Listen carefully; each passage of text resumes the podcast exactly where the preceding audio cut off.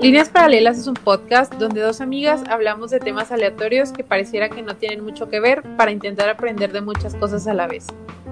No sabemos la verdad absoluta de todo, pero intentamos informarnos de la mejor manera y ahora compartirlo contigo. Hola a todos y bienvenidos al octavo episodio de nuestro podcast Líneas Paralelas, donde eh, Fernanda Rodríguez y Ceci Georget hablamos sobre dos temas aleatorios e intentamos relacionarlos. Eh, el día de hoy vamos a hablar sobre un tema, pues creo que muy esperado en el podcast porque hubo mucha respuesta cuando, cuando lo mencionamos y cuando les pedimos como que sus preguntas, que es eh, pues sobre astrología. Y también vamos a hablar sobre por qué cierto signo tiene muy mala fama y se asocia a personas eh, muy malas, pero también a personas muy buenas ahorita. Bueno, ahorita vamos a hablar de eso a más detalle. Eh, la dinámica del día de hoy va a ser como un QA en el que ustedes mandaron sus preguntas a nuestro Instagram, arroba líneas para las podcasts, por si todavía no nos siguen. Y eh, pues Ceci aquí se va a encargar de responderlas. La verdad es que ella sabe mucho más de, de astrología. Yo no tengo gran idea, la verdad, y no la estoy demeritando en nada, solo le estoy diciendo lo que, lo que pienso hasta ahorita, que yo también voy a aprender ahorita con ustedes. Pero para mí, saber tu signo es como saber tu casa de Harry Potter, o sea, solo te dice cosas sobre tu personalidad. Pues no sé, ya ven que hay como que mucho misticismo alrededor de que si los horóscopos predicen el futuro y todo eso, entonces, pues ahorita sí nos va a aclarar muchas cosas que la gente quería saber. Bueno, antes que nada quiero dejar en claro que no soy así como la más experta en este tema. Sí soy muy entusiasta, sí sé un poquito, pero pues también sigo aprendiendo. Y así como Fer, yo también empecé, eh, vamos a conocer más cosas y empecé pues por diversión. Aparte que me gustan mucho los patrones y esto de encontrarle patrones a las personas y agruparla según características de, su personalidad. Se me hacía pues divertido, la neta. Y después fue aprendiendo más y fue como, ah, órale. es un poquito más serio, pero todavía sigue siendo muy divertido. Pues bueno, sin más preámbulo, vamos a empezar porque sí recibimos muchas preguntas. La primera, eh, la verdad es que la mandé yo desde mi cuenta personal, pero esto tiene razón de ser porque Ceci una vez, o sea, no, no me acuerdo por qué estábamos hablando sobre esto. Y yo pregunté que si Acuario era un signo de agua, porque eso es lo más lógico para mí, pero al parecer no. Entonces mi pregunta fue que cómo se define cuáles signos son pues de agua y de cada elemento, digamos. Sí, bueno, como ya dijimos, este estos signos se agrupan por que tienen características donde se especializan un poquito más. Están los elementos aire, fuego, agua y tierra. Este, cada uno de estos pues simbolizan formas de, percibir el mundo en el que está y en el que se está, eh, formas de pensar, etcétera, etcétera, etcétera. Los de agua son Cáncer, Escorpio y Piscis. Eh, estos son los que pues tienen que ver con emociones y sentimientos, es como su área de fortaleza. Mientras lo de aire, los del aire, perdón, donde aquí se encuentra Acuario, Libra y Géminis, tiene que ver con ideas y la comunicación. Tierra tiene pues sentido, creo yo, son Tauro, Virgo y Capricornio. Estos hacen referencia a, a lo material, a lo tangible, y pues Aries, Leo, Sagitario son de fuego. Y estos tienen que ver un poquito más como con, con la energía, con, la pasión, con la forma de, de hacer las cosas, como que sea como muy, pues sí, suelen ser determinados y apasionados y hacer las cosas a su manera. Muy bien, entonces, o sea, tiene más que ver como con con qué se relacionan los signos que, como con que, parecen, porque pues digo, no todos, pero algunos sí tendrían como que más relación en otros. O sea, por ejemplo, no sé, en tierra a mí sí me hace sentido Tauro por la asociación de, pues literal, del toro, pero a lo mejor, como yo dije ahorita, Acuario en aire, pues, como que no me sonaba bien, pero ah, pues ok, o sea, tiene una razón de ser y pues así es más entendible. Sí, no, no tiene pues, mucho que ver como con la forma o figura que se les da. Por ejemplo, los Géminis son pues, literalmente dos personitas, unos gemelos, y eso pues no tiene que ver con nada, pero pues como son de ideas de comunicación y su fuerte, su fuerte es eso, pues van en el elemento de aire. Ahora sí, la que sigue. Ah, ok. La que sigue es cómo saber qué signo es cada persona. Ah, por ejemplo, la persona que nos mandó la pregunta decía, a mí me han dicho, ay, es que eres muy Aries. Está, pues como todo, todos se hacen, este, hay estereotipos de todo.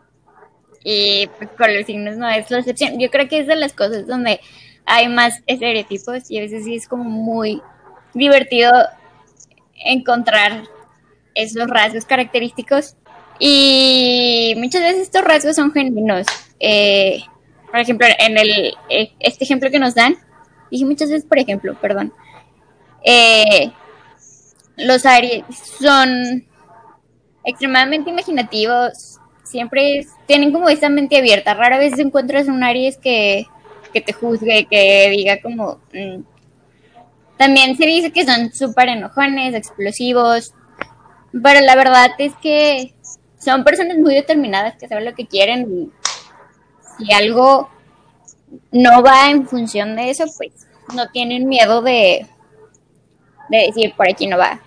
Este, también se dice mucho que los Aries son personas líderes que atraen a mucha gente, que saben pues influir en, en las personas y, y sí, pero básicamente es por esto. Eh, cada uno de los signos tiene rasgos y hay unos que, que sí son muy, muy notorios, pero otros son más low-key, más genuinos. Ok, sí, porque yo creo que, o sea, te, digo, mi percepción, porque no, no conocía mucho, era como que mm, te clasificaba tu signo o algo así en un tipo de personalidad o de cosas esperadas, porque por ejemplo a mí me da mucha risa cuando veo muchos tweets de que, ah, that's so Virgo y así, y o sea, casi siempre sí me siento identificada. Entonces es como que, ok, todo, obviamente no son todos iguales, todos los Aries no son iguales, todos los Sagitarios no son iguales, pero como que sí hay cosas que comparten y que, pues no sé, o sea, ya se vuelve gracioso o se vuelven chistes, pero sí, pues sí, o sea, está, está padre también saber que pues sí tiene que ver. Sí, y la verdad es que el, lo que he observado, siento que los virgos son los que más se acercan a todo este estereotipo. ok, bueno, sí, quizás. Eh, ok, bueno, vamos a la siguiente. Me gustaría conocer la relación que tiene, cómo estaban los astros al momento de tu nacimiento y la forma de ser. Bueno, eh, esto se conoce, yo creo que se te refiere como a lo que se conoce como la carta astral, donde pues básicamente en el momento que, naces se plasma cómo estaban los planetas, en, qué posición. Y sí tiene pues un poquito que ver con, tu forma de ser, pero eh, nada está como escrito, nada está 100% determinado. O sea, si tú decides cambiar algo, lo puedes hacer. Y dependen de muchas cosas. Eh, por ejemplo, encontramos que, pues, lo que comúnmente conocemos es el signo solar, pero pues tenemos un signo por cada planeta eh, y por cada cuerpo astrológico que, que, encontremos ahí, porque no todos son pues planetas. Por ejemplo, la luna es uno muy, muy, muy importante. Y aparte, este, la forma en la que estos se posicionan y en qué casa caen y los ángulos que forman, este, puede cambiar muchas las cosas. Es por eso que muchas veces no todos los virgos son iguales y, así, pero es, en, para contestar la, la pregunta, si se relacionan, cada uno te va dando un, como características en ciertas áreas de, de tu vida. Pero pues hay que recordar que no porque esto sí significa que vaya a cumplirse al 100%. O sea, sí, entonces, bueno, lo que yo veo, y tú me lo vas a mentir o no, o sea, que seas de tal o cual signo no significa que ya tu futuro está determinado de esa manera. O bueno, que, que se pueda como adivinar, digo, yo no creo que haya nada científico ni no científico que pueda predecir el futuro. Entonces, pues creo que tiene que más que ver como con pues rasgos de tu personalidad, ¿no? Sí, y sí, más que nada es, es como una guía. La verdad, es que hay cosas que sí van a coincidir y cosas que no, pero pues ya es uno conocerse y meterse en estos temas. Pero sí, de, solo hay que tener claro que, que es una guía. A lo mejor sí influye, a lo mejor influye un poquito, a lo mejor coincide un poquito, pero todo está en nosotros. Bueno, y aquí metieron un poquito de otro tema, pero todas las preguntas son todas eh, merecen ser respondidas. Entonces, eh, la siguiente persona preguntó cuál es mi número de vida y qué significa que digan que soy cuatro. Bueno, esto tiene que ver con la numerología y así como la numerología y otros estudios eh, pues más esotéricos se relacionan con, con la astrología. Este, el número de vida se conoce como, es, lo va a explicar de la forma que yo lo entiendo, que es la misión o a la que venimos en esta vida. El concepto de la numerología va que hay números del 1 al 9 y pues se trata de cumplir estos ciclos pasando o cumpliendo por cumpliendo una misión por cada número. El número uno, pues se trata de la individualidad. El dos, de relacionarse íntimamente con alguien. El tres, es así como, ok, ya ya sé quién soy, ya sé con quién me quiero relacionar, ahora que estoy dispuesto a dar a alguien más en, este mundo, es como si ya la persona fuera como un regalito, pasa a un tercer, a un nivel más espiritual. Y así sucesivamente. El 4 pues se trata de personas muy estables, muy racionales, organizadas, que ya le agarraron un poquito la onda a esto de la vida, y luego el 5 son personas que vienen a, disfrutar, están aquí para pasarlo chido. El 6 son personas que, buscan mucho la verdad, la justicia, eh, tienen ideales muy fuertes. las que tienen el número 7, pues son personas que ya alcanzaron otro nivel en, esto como espiritual. Y, y pues sí, están ya como en otro, en otro nivel que les permite ver la vida de otra forma. El 8 es para personas de, que vienen ya ahora sí a tener mucha prosperidad y a compartirla. Y pues ya el 9, el último, es, es referente a las personas sabias que ya le agarraron la onda, que ya cumplieron pues casi todo su ciclo, vienen a disfrutarla, vienen a, dar consejos, pero pues tampoco vienen a juzgar ni obligar a nadie. Y también hay números especiales como el 11, 22 y 33. Estos ya son, como lo dije, casos especiales y bueno, básicamente de eso se trata lo de la numerología. Y, está, está chido también si, si tienen la oportunidad de meterse en este tema, adelante. Ok, pero entonces la numerología es otro estudio completamente, bueno, no completamente diferente, pero sí es como que otra, otra disciplina, ¿no? Otra. Sí. Teoría, no sé cómo llaman. Sí, es, es, es, otra. Pueden ir de la mano o nada te puede dar como más apoyo, pero pues sí, es, es otra. Ok, pero yo, yo nunca había escuchado la verdad de que un número así de que, ay, tú eres un 4 o eres un entonces, pues está interesante porque, bueno, pues tiene, tiene sentido, yo creo. Digo, no sé qué persona mandó esta pregunta, pero entonces, pues es una persona muy racional. Eh, o bueno, eso percibe la gente sobre esa persona. Sí. Ok, la siguiente pregunta me gusta me hace interesante porque me da mucha risa acordarme. Bueno, la pregunta es, ¿qué tiene que ver el signo con la compatibilidad de las personas? Ya es que existía este programa de 12 corazones.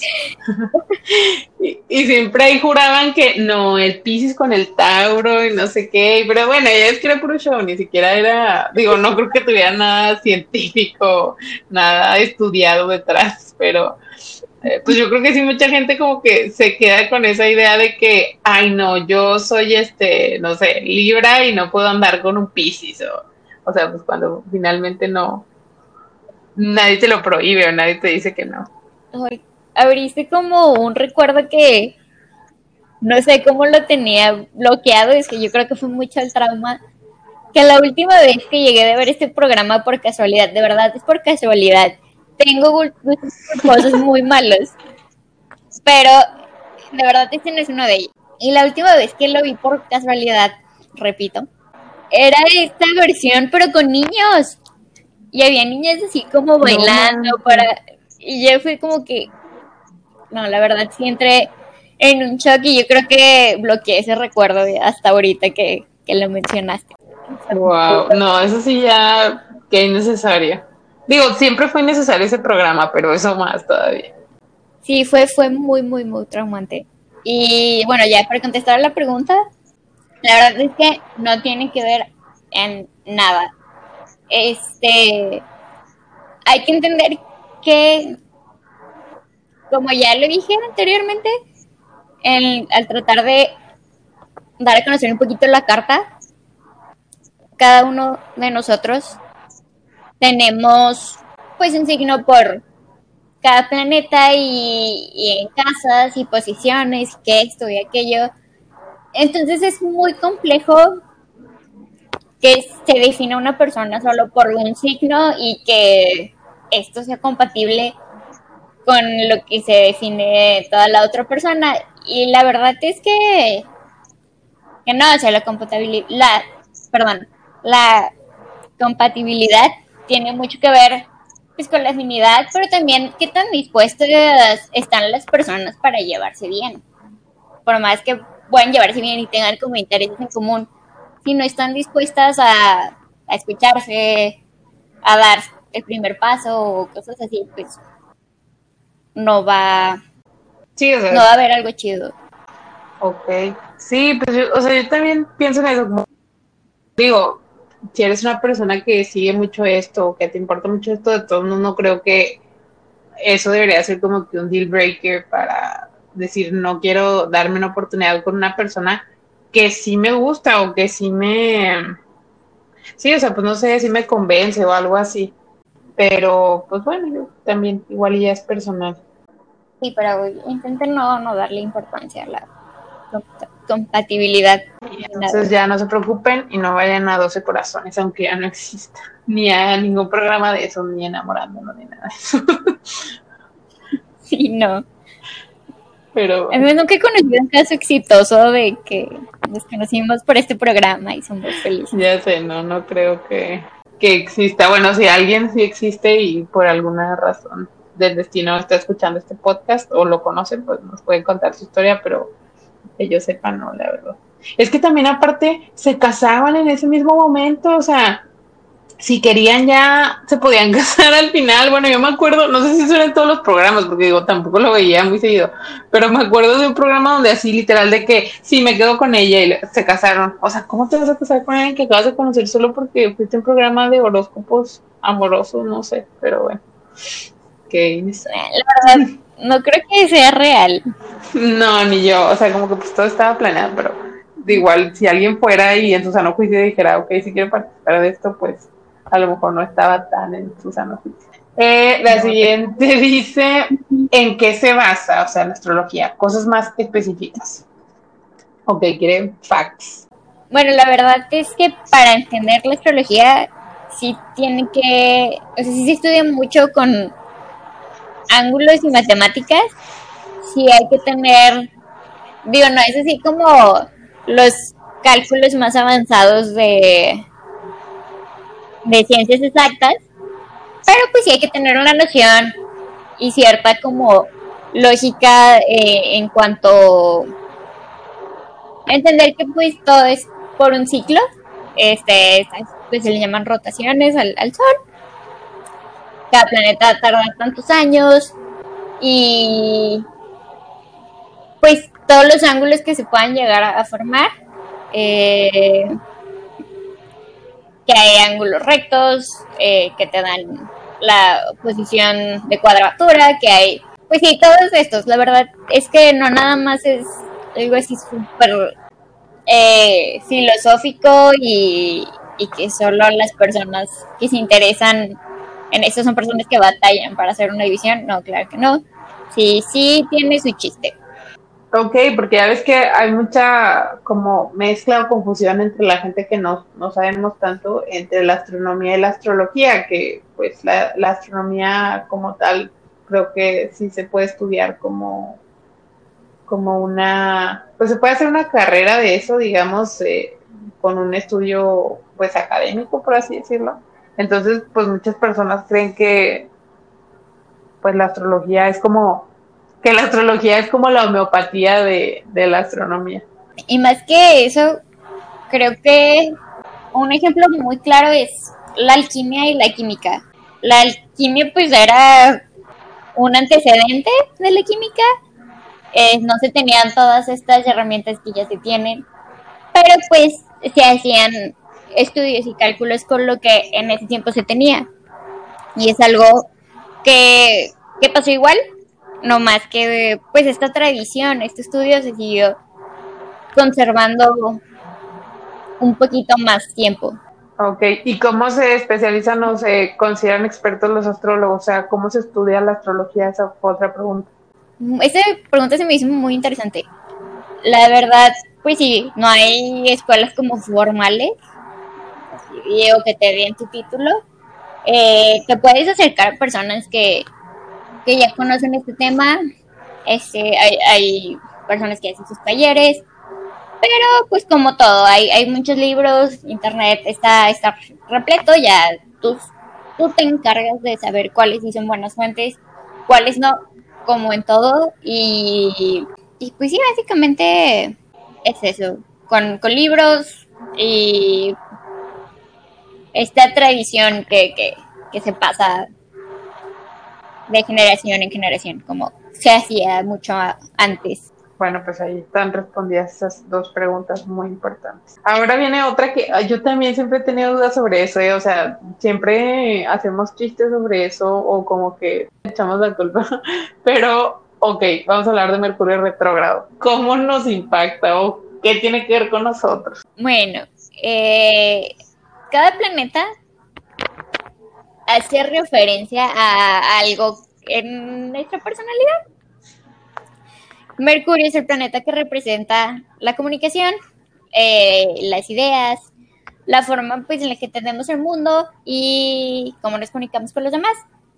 También representa el intelecto, eh, describen facultades intelectuales y pues, cualidades del habla, la escritura, aprendizaje, estudios. Entonces, pues el, signo que cae en este planeta, cada quien en su persona, eh, hace referencia al, proceso mental que llevan. Y ya teniendo toda esta idea, vamos a, ahora sí, de que, es que cuando un planeta está en retrogrado. Esto es una ilusión que hace parecer como si estuviera avanzando en sentido contrario, o como que si estuviera retrocediendo. La verdad que es una ilusión por lo mismo de, estos ángulos con, la Tierra, pero pues sigue avanzando solito eh, hacia adelante siempre. Y se cree que en este periodo hay como complicaciones en cuanto a lo que hace referencia, que viene siendo la comunicación, cosas del intelecto y pues por lo tanto al fallar el intelecto de las personas, muchas cosas más como electrónicas pudieran llegar a fallar y así, pero es más común ver fallas en la comunicación, tener malos entendidos y cosas así, pero pues no, no hay que tenerle miedo ni nada de eso, solo la gente ha exagerado mucho, yo sí exageraba mucho al respecto, pero pues también estaba muy divertido hacer chistes al respecto. Sí, ok. Sí, pues es como que todo, cuando, estaba pasando todo lo primero fue de la cuarentena, todo el mundo de que, ay, pues Mercurio retrogrado, pero ya, ya se va a acabar. Y pues no, no se ha acabado, pero... Bueno, Mercurio retrogrado, no sé, pero, pero ya, mejor. Digo, también hay muchas cosas que, que tienen que ver con nuestra estabilidad y nuestra salud mental y pues no podemos solo echarle la culpa a otras cosas, también nos tenemos que cuidar. Sí, pero hay, hay, como coincidencias. Ajá. el, el, 2020 es un año donde todos los planetas en algún punto van a estar en retrogrado. Y, ves cómo nos ha ido este año y dices como, oh. Ok. espero que ya se acabe entonces. No te creo. Pero sí. ok, ya, ya, por favor, que ya se vayan para adelante todos otra vez. Sí. Y lo, y malo es que hay unos que se repiten, o sea, ya vamos a pasar otra vez a las, al segundo Mercurio retrogrado de, del año. Ay, no, ya no lo necesitamos. Nada, pero no me hay que tener cuidado. Bueno, las siguientes dos preguntas las vamos a combinar porque se parecen mucho y porque ya ahorita dijimos un poquito de, de eso de la compatibilidad y de todo eso.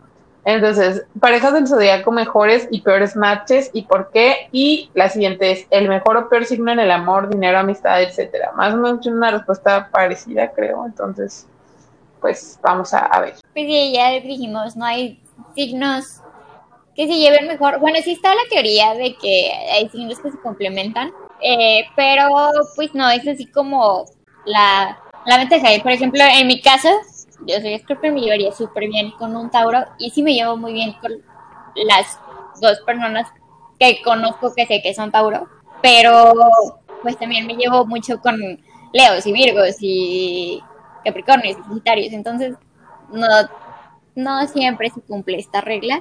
Y si hay como un mejor o peor signo en cuanto a dinero, amistad, amor, pues no.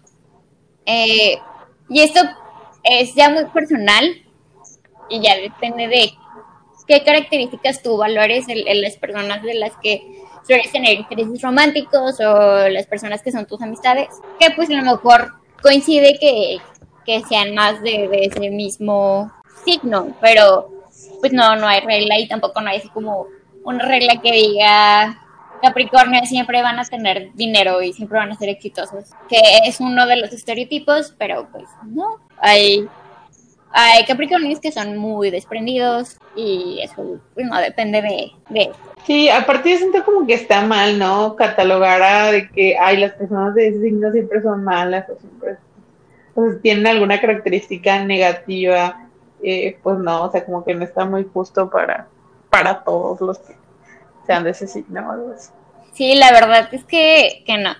Y me ha pasado con las personas que, que saben un poquito más de este tema. Sale el tema de la conversación y un, una posición importante es el signo lunar. Yo comparto signo con eh, esta posición, le comparto con personajes bastante peculiares como Tyra Banks, Cardi B y Charles Manson. Entonces, no es justo que, que pues, alguien me vea así igual de loca que Charles Manson. Así que no, no, no hay que juzgar a, nadie. Está bien, está muy variada esa coincidencia. Sí, ah, también Bill Gates es, otra persona con la que comparto esa posición.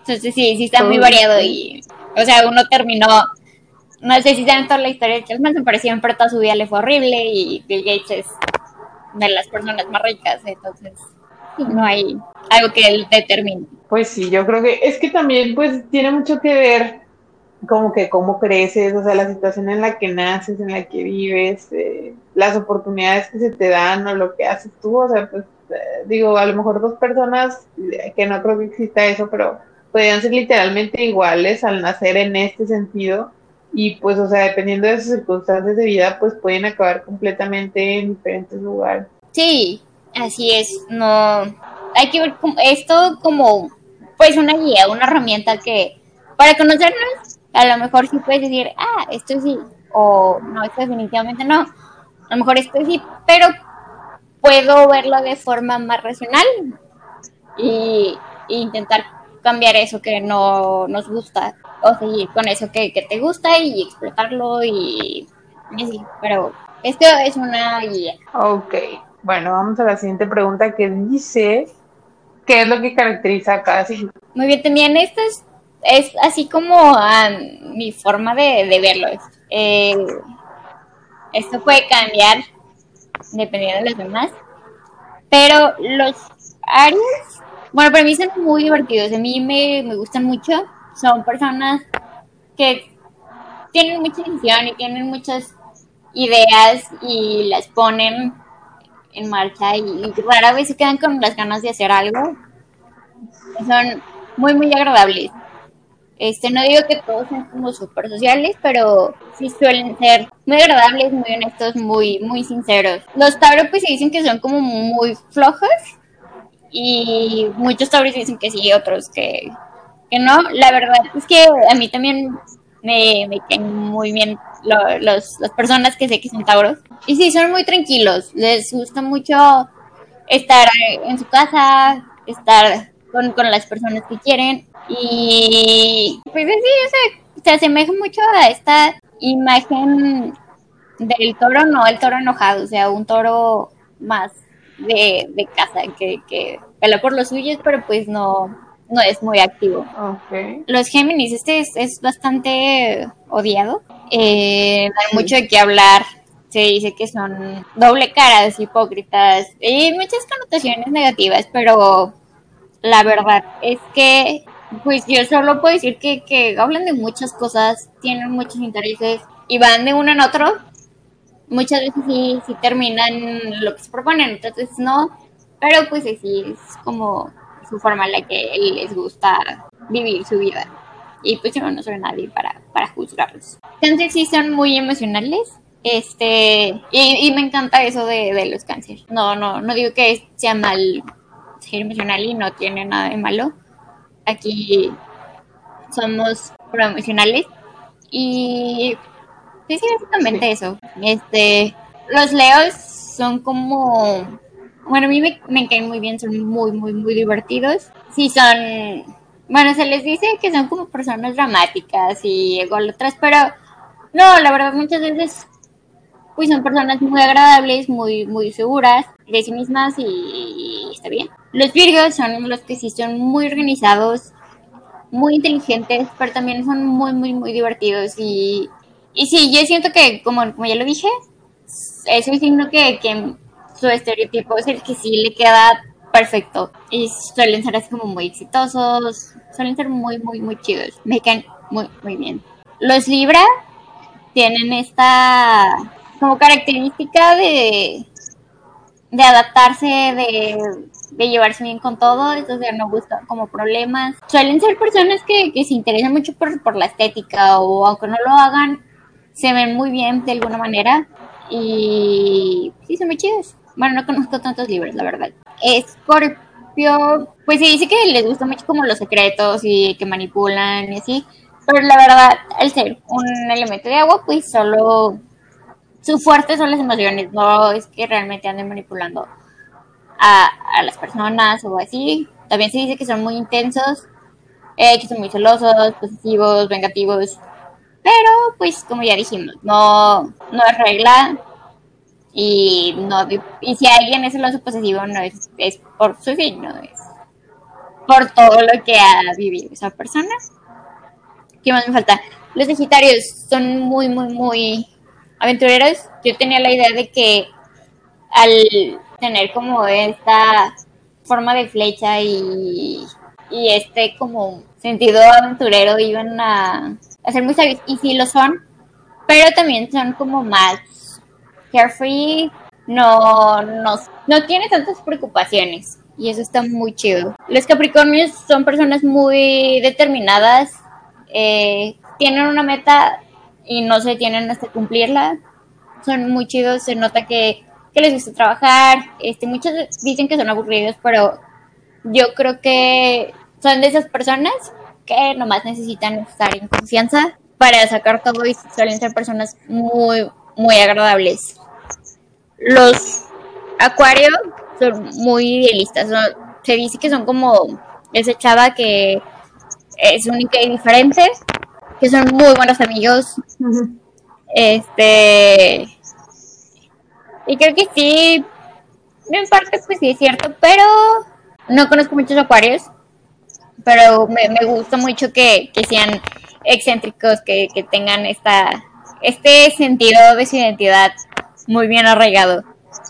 Y ya para acabar los Pisces, pues suelen ser como muy artísticos, emocionales, tienen como sus ideales también son muy universales, o sea, buscan mucho el bien común, igual que los acuarios, pero estos, eh, como ya dijimos en un principio, acuario es de aire y significa que ideales universales es como apoyar en ideas, en pensamientos, en comunicación, mientras que Pisces es ayudar de forma emocional a todos, no nada más a sus seres queridos, no nada más a él. Bueno, la siguiente es diferencias entre cardinal, fijo y mutable. Bueno, estas son otras modalidades que se agrupan según los signos y este tiene que ver según la forma en que estos signos actúan. Eh, se entiende por la forma en la que les tocó vivir o en la temporada del año que les tocó vivir.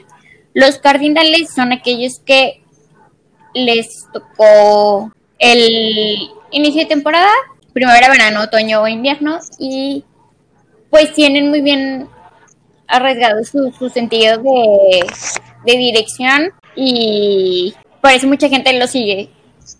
Son como muy líderes. Los fijos son, les tocó como la época donde no va a haber cambios y como su nombre le dice, suelen ser muy fijos en su forma de pensar, en su forma de actuar y rara vez van a aceptar cualquier tipo de cambio.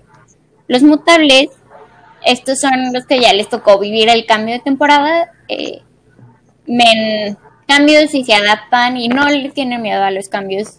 Y bueno, básicamente de eso se trata estas, estas agrupaciones. Ok, entonces es como otra clasificación, sí. ¿no? Sí, es otra clasificación. Muy bien. Otra persona nos preguntó generalidades de las casas. Bueno, las casas sí es un tema un poquito extenso. Eh, básicamente son las áreas en nuestra vida en la que pues puede llegar a haber todos tenemos estas áreas y depende de lo que haya planetas o signos en estas áreas van a tener esas características y hay unas que puedan estar vacías pero pues no porque estén vacías significa que no vaya a pasar algo ahí simplemente no con tanta fuerza como si hubiera una ocupada. Y la primera tiene que ver con la identidad. Eh, es tu forma de ver, este se conoce el, como el signo ascendente y pues es como tú te ves a ti mismo. La dos tiene que ver con las pertenencias, dinero, prioridades, cosas materiales y qué haces para pues asegurarlas. El 3 tiene que ver con las, la casa 3, perdón, tiene que ver con ideas y comunicación, qué es lo que piensas, el 4 tiene que ver con las familias, eh, las raíces, eh, finales de, en, tus etapas de, la vida. El 5, bueno, la casa 5, perdón, tiene que ver con todo lo que tú creas. Eh, relaciones, familia, bueno, ya hijos, ideas, trabajo, éxito, etcétera. La casa 6 tiene que ver con la salud y un poquito más de, de la vida pues rutinaria. El 7, bueno, la casa 7 son todo tipo de, relaciones, eh, como tienes con el otro, eh, en, los trabajos, en cualquier grupo social. El 8 tiene que ver, la casa 8, perdón, tiene que ver con las crisis, los cambios y ya después viene la 9, que tiene que ver con la filosofía, cómo vemos la vida, cómo aprendemos, cómo vemos el mundo.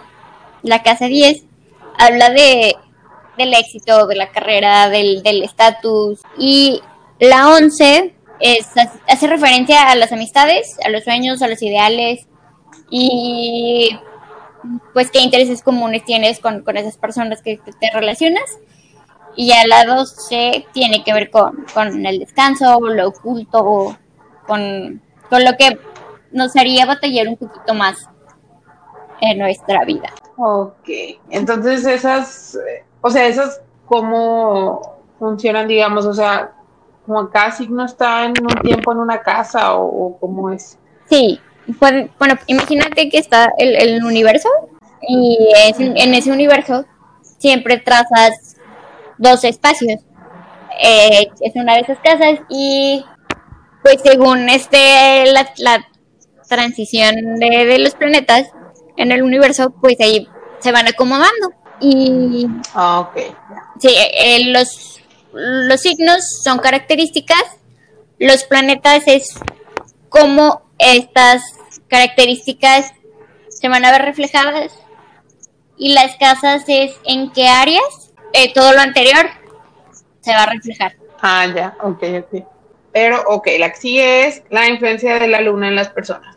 Ahí esta es, la luna es de mis astros favoritos. Eh, es el astro que tiene que ver como con las emociones. Eh, se cree que es como alguien que nos cuida, como si fuera una mamada que, que pues nos cuida, no nos juzga. Y el... Ok. Sí tiene que ver mucho la, la influencia de la luna con, las personas. Hay veces que se nota cambios de humor y todos así de repente no sabemos por qué estamos cansados, no sabemos por qué estamos irritados. Y la luna tiene, o sea, coincide mucho con, con estas cosas. Y también el signo lunar, pues hace referencia al, al verdadero yo. Hay tres signos importantes se conocen como los grandes tres, que es el solar, el que todos conocemos, el ascendente, que es el que está en nuestra primer casa, y el lunar.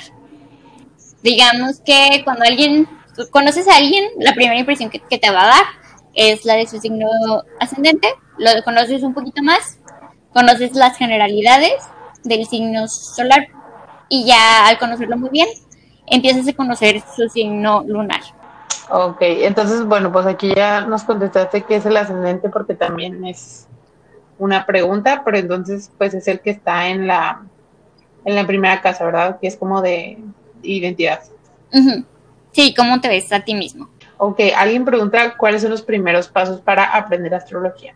Pues no hay como así una regla. Eh, la verdad es que ya el, Internet es muy amigable para entender todo esto. Hay, podcasts, hay libros que te van dando como una, una guía muy fácil de entender las cosas sin entrar de lleno y ver que hay una cuadratura con esto y aquello y que esto y por lo tanto provoca esto. Y bueno, si gustan, podemos bueno, puedo recomendarles como material que a mí me ha ayudado a entender que está sencillo, está, pues sí, sencillo y muy agradable, no está nada pesado. Entonces, pues ahí lo, lo ponemos en el, en el Instagram para que lo chequen y pues quien quiera informarse más, porque pues es un tema bien amplio y no tenemos muchas horas, pero pues yo creo que sí podría hablarse así de eso 18 horas o más. Sí. Eh, bueno, la siguiente pregunta es un poquito más relacionada como a la antigüedad, pero te preguntan por los descubrimientos mayas. Bueno, la verdad es que cuando se habla de, astrología, no sé por qué se nos viene a la mente luego, esta cultura. Eh, la verdad es que era una herramienta que todas las culturas la utilizaban. Era pues a lo mejor lo único que podían ver y lo único con lo que podían medir el tiempo, ciertos ciclos. Y uno de los descubrimientos que me gusta mucho es que de este lado del, planeta, en el continente americano, muchas culturas sí veían este, estos cambios cíclicos respecto a la luna, que ya mencionamos, y los científicos durante la revolución sexual se dieron cuenta que, pues lo hacían, trataron de, de reproducirlo de alguna forma con hormonas y así salió la pastilla anticonceptiva. Esta es una historia 100% real. Eh, una de mis maestras no lo, lo platicó en la escuela, muchos no creían, yo estaba así como, mm, no estaba completamente escéptica, pero ya me metí a investigar y ese fue básicamente el, camino. Hay más descubrimientos, pero pues este es uno de mis favoritos porque también Neptuno es un planeta que hace referencia a los cambios. Neptuno es un planeta que, como tarda mucho en dar una vuelta al Sol, pues afecta de forma generacional, no de forma personal. Y cuando pasó esto de la revolución sexual, el invento de esta pastilla anticonceptiva, era cuando entró en Scorpio, que es un, signo que, disfruta mucho de, la intimidad y de todo esto. Entonces se me hace como coincidencias muy, muy chidas. Ok, no, entonces digo, si tuvo relación a mí, no, estoy discriminando ninguna pregunta, todas fueron útiles, pero yo no sabía qué relación tenía. Entonces ahorita ya hace más sentido, pero bueno. Ya, las vamos a, hablar un poquito más cortas porque nos estamos quedando sin tiempo, pero pues se agradecen todas. Eh, la siguiente es eh, facts sobre la Cancer Season. Bueno, eh, el cáncer es un, es un signo que tiene, bueno, que se rige por la luna. Y como ya dijimos, la luna tiene que ver con, nuestras emociones. Para entender esta época del, del, del año, hay que entender cómo es un cangrejito. Normalmente los cangrejos pues tienen su carcasa, su caparazón y le llevan a todos lados. Esto significa que pues, son personas muy hogareñas, disfrutan mucho de la gente que quieren y pues la protegen. Y también llegan a, a hacer como ponerse a la defensiva, agresivos o reservados. Y, y pues muchas veces como que no entendemos lo que nos, lo que nos está pasando. Y pues es normal que en la Cancer Season que ya va a empezar, bueno, todavía falta, pero pues sí podamos llegar a sentirnos emotivos, con ganas de llorar y, así, pero pues es, la magia de, de este signo.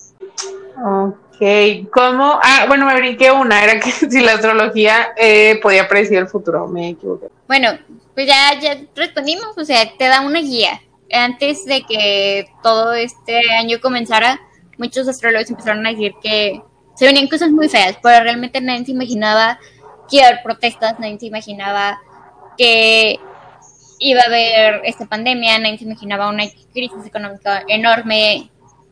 Entonces, pues nada más te va guiando, pero predecir así como tal, esto va a pasar, no. Bueno, sí, tiene, tiene más sentido porque como que pues mucha gente lo asocia así de que, ay, voy a, voy a ver, ya ves que antes se mandaban hasta como mensajes de que para que Walter Mercado te leyera tu horóscopo, digo, te dijeras como que tu futuro y no sé qué con tu horóscopo, pues como que engañaban mucho a la gente con, con sí, con la esperanza de tener cosas certeras sobre el futuro, pero pues, no es tan fácil, ¿no?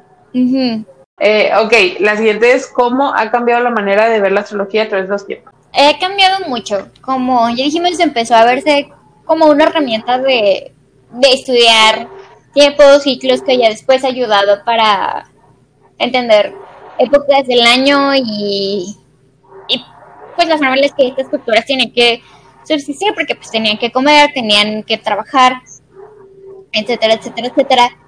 Ya después eh, religiones eh, y otros estudios esotéricos empezaron a utilizarlo también como una herramienta y en Oriente muchas personas le tenían mucha fe a esto se les consideraba a los astrólogos pues personas muy sabias personas muy expertas conocedoras incluso muchos reyes tenían alguien que lo hiciera, no solo que lo hiciera con estrategias de guerra o con estrategias comerciales, mercantiles, ¿perdón?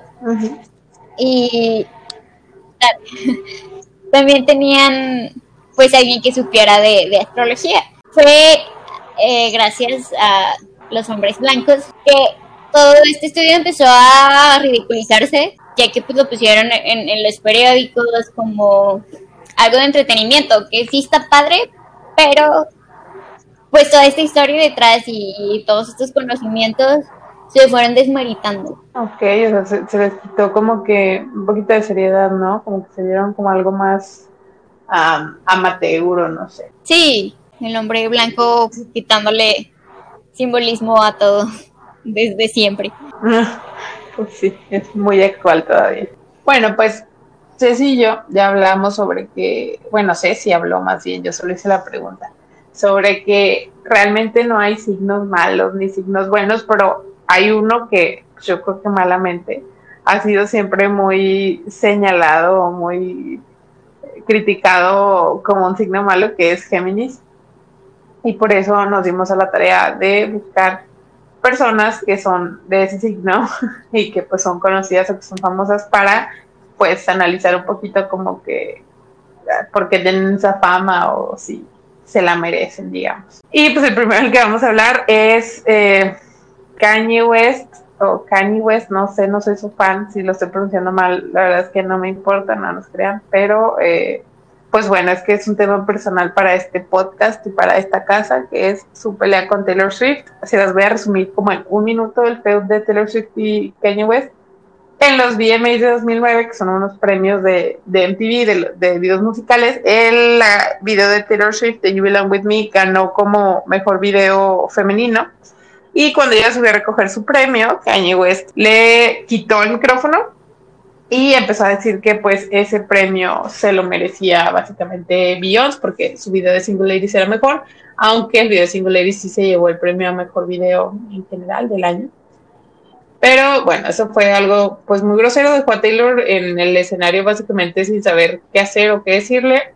Pero al día siguiente intentó disculparse en un programa. Taylor luego habló de, de eso como un día después y dijo que pues ella sí está dispuesta a perdonarlo, que si él le hablaba, total Cañe sí le llamó, se disculparon y pareció que ahí se había acabado todo, pero el siguiente año, en 2010, eh, Cañe hizo como una serie de tweets sobre muchas cosas y en algunos de ellos eh, mencionaba a Taylor y ah, decía que había escrito una canción sobre ella. Entre pues otros tweets y ya otros performances y todos, Kanye volvió a hablar del incidente en el show de Ellen y trató de justificarse diciendo que él era un soldado de la cultura y que la iba a defender, o sea, que no importaba si nadie más quería hacer su trabajo, que lo iba a hacer, o sea, como diciendo que estaba defendiendo la cultura al protestar porque el video de Taylor había sido elegido como mejor video femenino.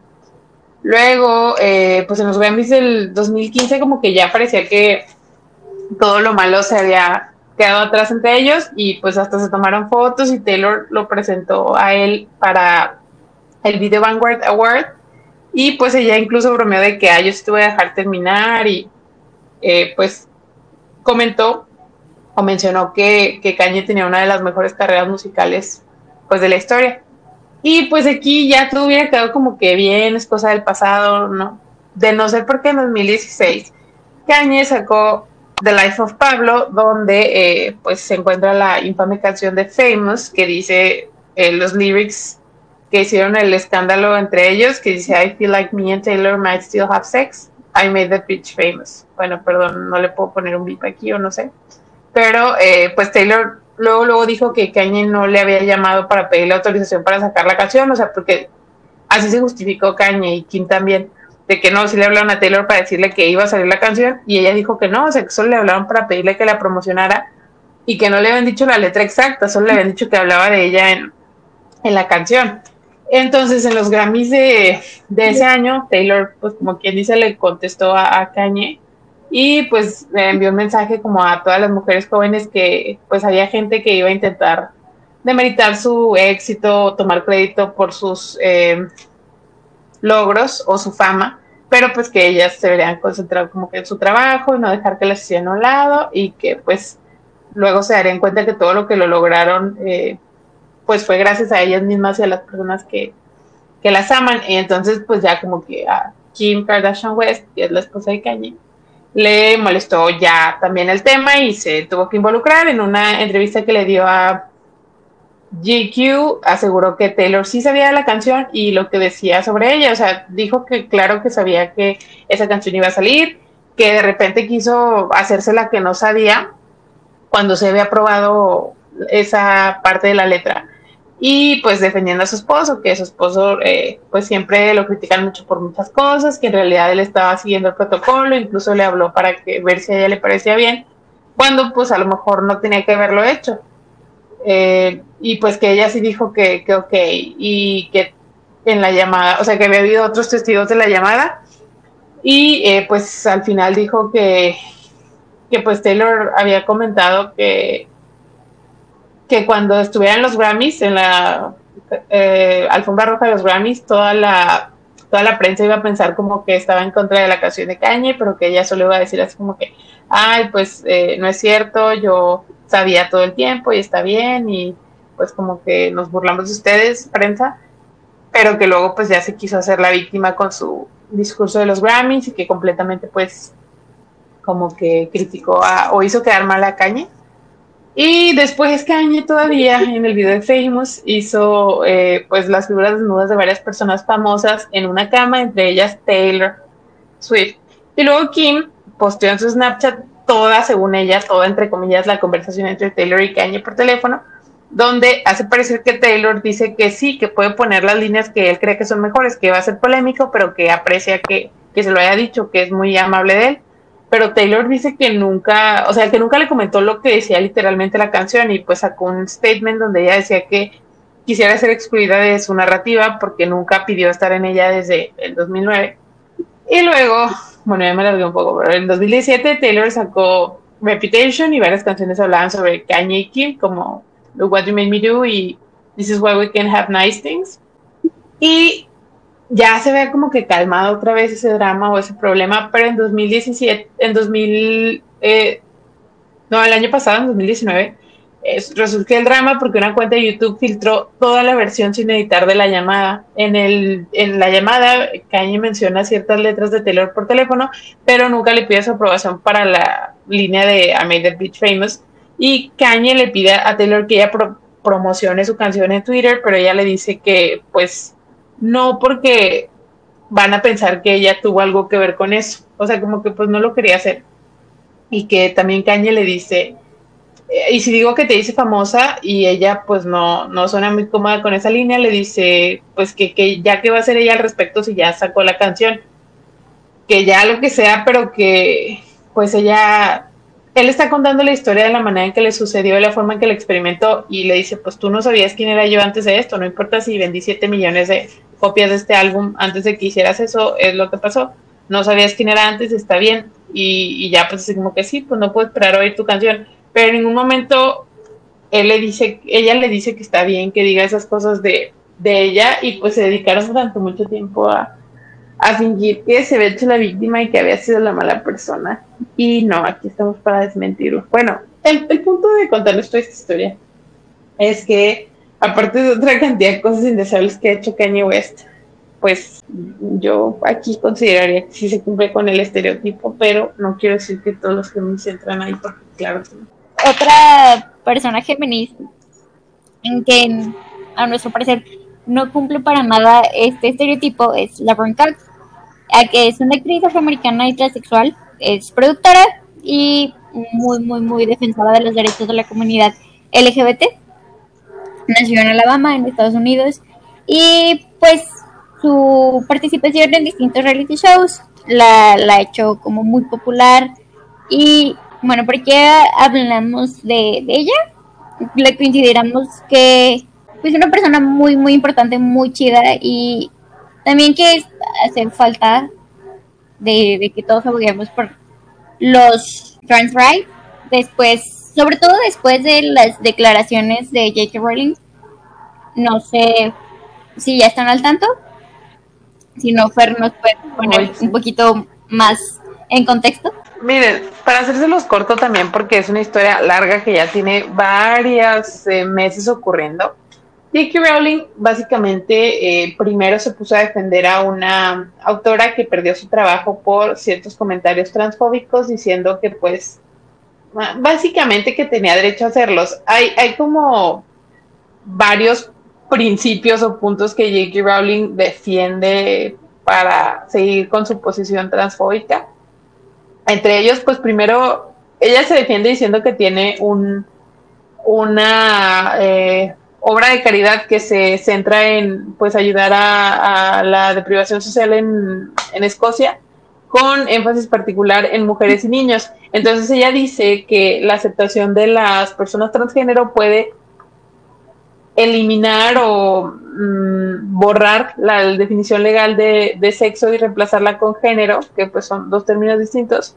Y eh, pues cuando la opinión de científicos y escolares es que tanto los dos términos de sexo como género pues son diferentes y son importantes, pero lo que aquí está diciendo J.K. Rowling es que básicamente si también se acepta a las personas transgénero con el género con el que ellos se identifican, o sea, como si esto le fuera a quitar eh, pues el beneficio que ella da o, la ayuda que ella da a las mujeres eh, pues de sexo biológico, por no sé si ese sea el término correcto, discúlpenme si lo estoy usando mal, otra, pues dice que ella también es eh, era maestra antes y que fundó pues una caridad para niños y que le da pues un interés eso en educación y en eh, cuidado, pero sin elaborar mucho. Entonces, eh, eso también pues como que no es una justificación porque los, las estadísticas muestran que los estudiantes trans pues se sienten muy inseguros, más inseguros en, en su ámbito escolar que pues sus compañeros cisgénero. Eh, bueno, ella también dice que como ha sido muy censurada como autora, pues está interesada en la libertad de expresión y que la ha defendido públicamente, incluso con Donald Trump. O sea, ella le parece que tweets incluso de odio o transfóbicos forman parte de la libertad de expresión y que pues no deberían de generar consecuencias a las personas que los hacen, como, como a ella o como a la otra autora, que también dice que está preocupada por la explosión de las mujeres jóvenes deseando transicionar, perdón, sí, transicionar, y eh, pues los números eh, aumenta, que van cada vez más en aumento de personas que deciden eh, retroceder en su transición. Y ella dice, bueno, no da ninguna fuente para eso, pero pues dice que esto es como personal, o bueno, da a entender que esto es como personal y ese es un argumento pues transfóbico que ya tiene tiempo que se ha manejado, porque dice que, pues por ejemplo, ella si hubiera nacido 30 años después, que si también se hubiera sentido como que debía transicionar como para escapar su feminidad, ok. Sí, o sea que si ella hubiera querido intentar también eh, transicionar para escapar su feminidad pero aquí, pues, esta declaración también es problemática porque también borra la discriminación que los hombres trans, pues, sufren diariamente. O sea, no, no solamente es eso de, bueno, no, no es eso de eliminar su feminidad. O sea, ella está diciendo como si fuera una moda de ahorita, que si ella hubiera nacido de nuestra edad o más joven, hubiera querido seguir también, como si fuera así como decir, ay, me voy a pintar el pelo azul también pues dice que ha estado en el ojo público más de 20 años, que, nunca ha hablado públicamente de ser una eh, pues sobreviviente de abuso doméstico, bueno, de violencia eh, doméstica ni de abuso sexual. Dice que no intenta generar simpatía, pero quiere eh, expresar sus preocupaciones sobre los espacios de de, un, de uso de un solo sexo, o sea, femenino, masculino. Y o sea, que sí entiende, según ella, que las mujeres trans pues eh, sufren mayor número de amenazas de violencia y quiere que estén seguras, pero no quiere que eso haga que las mujeres biológicas, por, eh, eh, pues, estoy usando ese término para dar a entender a las personas que pues nacieron con genitales femeninos, pero no, no es de manera discriminatoria, pero eso es lo que ella dice, que que el hecho de que las mujeres, que se, nos preocupemos por la seguridad de las mujeres trans, va a hacer que las mujeres y las niñas, no, que no somos, bueno, cisgénero, eh, seamos, estemos menos seguras o tengamos menos seguridad, como si excluyera unas a las otras. Y eh, pues también, o sea, básicamente Ike Rowling dice que es una ironía que, se intente silenciar a las mujeres con el término pues de transfobia o transfóbica que se le ha dado.